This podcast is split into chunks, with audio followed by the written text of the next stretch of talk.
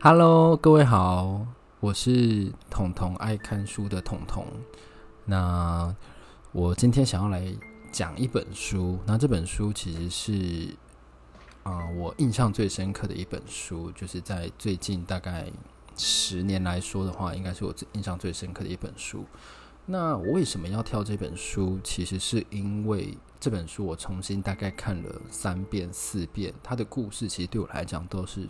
历历在目，就觉得哦，我好像真的有去过那里，经历过这件事情。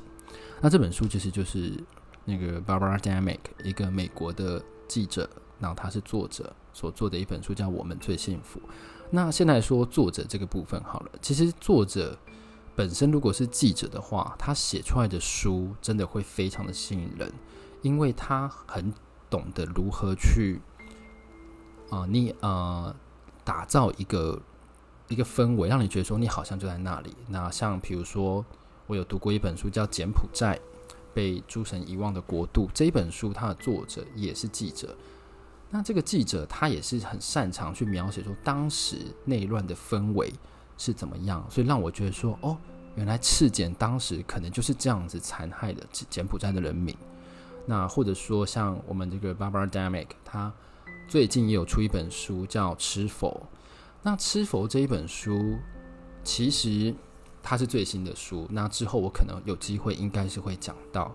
那首先，我想要先讲《我们最幸福》这本书。那《我们最幸福》这本书，其实它也不是在跟你讲说什么幸福指数超级高那种北欧北欧国家那种模范楷模那种。《我们最幸福》这本书是它的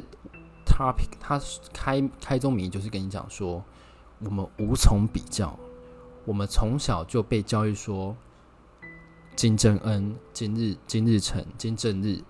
就是我们唯一的爸爸，所以他不管做什么，我们都必须，我们都会信服他，因为有他，我们才能得到我们目前的一切。所以，其实我们最最幸福这个标题，我觉得对，呃，这整个故事来讲是非常讽刺的一个标题。那这本书主要主旨其实是在讲说，呃，有六个脱北者，然后。逃到南韩的故事，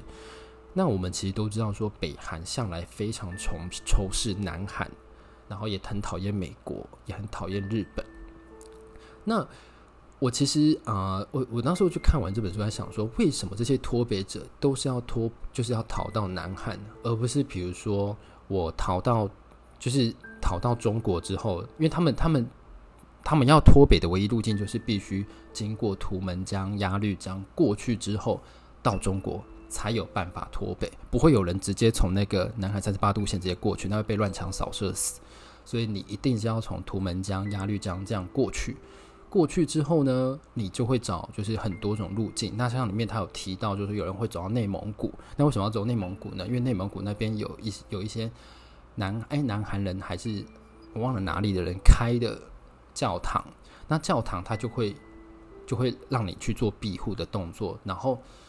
他们会透过遣返这件事情，然后会让你回遣返到南韩，然后有些也会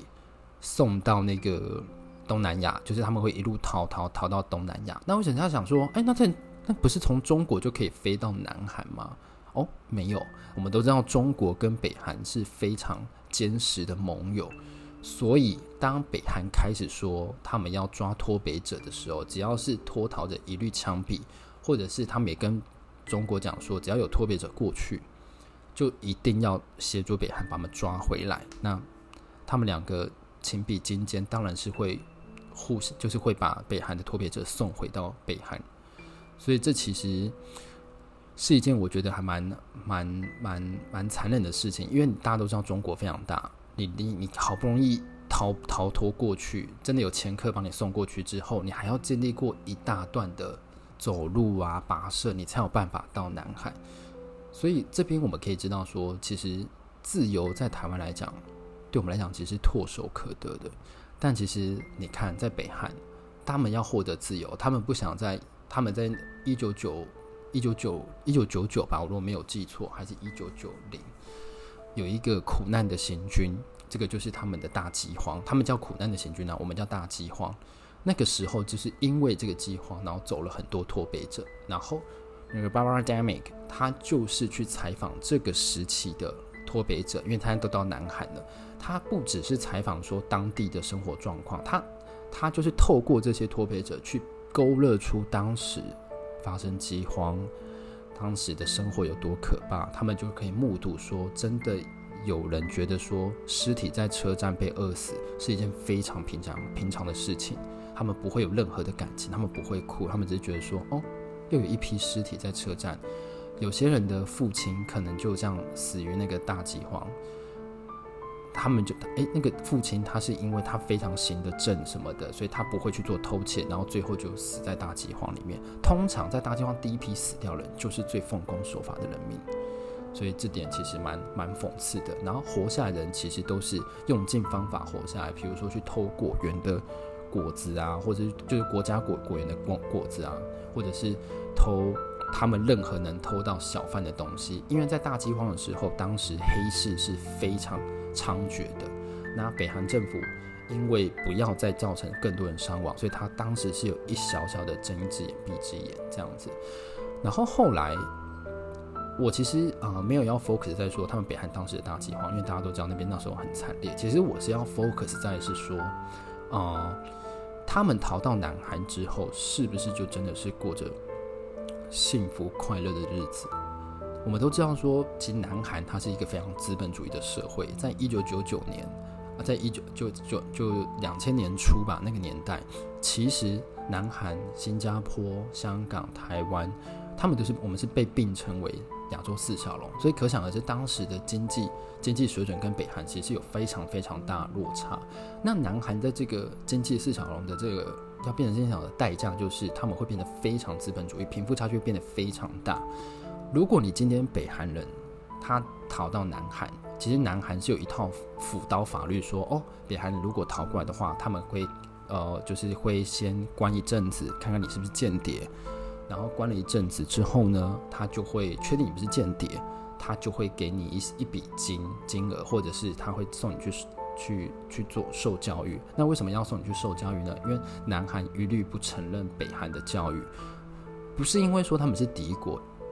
应该是说北韩的教育已经不符合时代潮流，他们教的东西都是非常值钱的东西，他们甚至连医学教出来都是用药草去治疗。所以已经不符合时宜，他们没有任何的食药知识，所以他们才必须要重新带他们去受教育。那其实你只你你如果没有足够的金额，你要花很久时间去重新进修的话，是一件非常困难的事情。所以大部分的北韩逃到南韩人，第一个不是做劳工阶级的事情，不然就是可能就是八大行业，这些这些行业才有比较可能是。北韩人在南韩能做的部分，那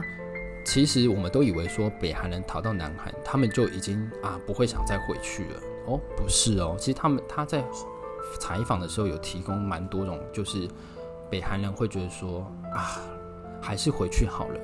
为什么呢？因为第一个北韩它是有连坐法的，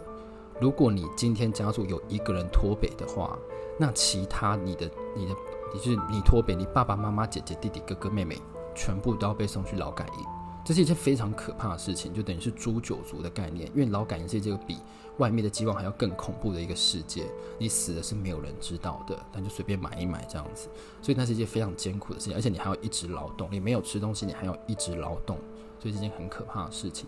再来就是他们没有办法适应南韩的生活，南韩的步调很快，他们的。受的思想其实都是以金正日、金日成为主的思想，所以他们在在做文化的适应上，真的是有非常非常大的的一步要去做适应。所以其实啊、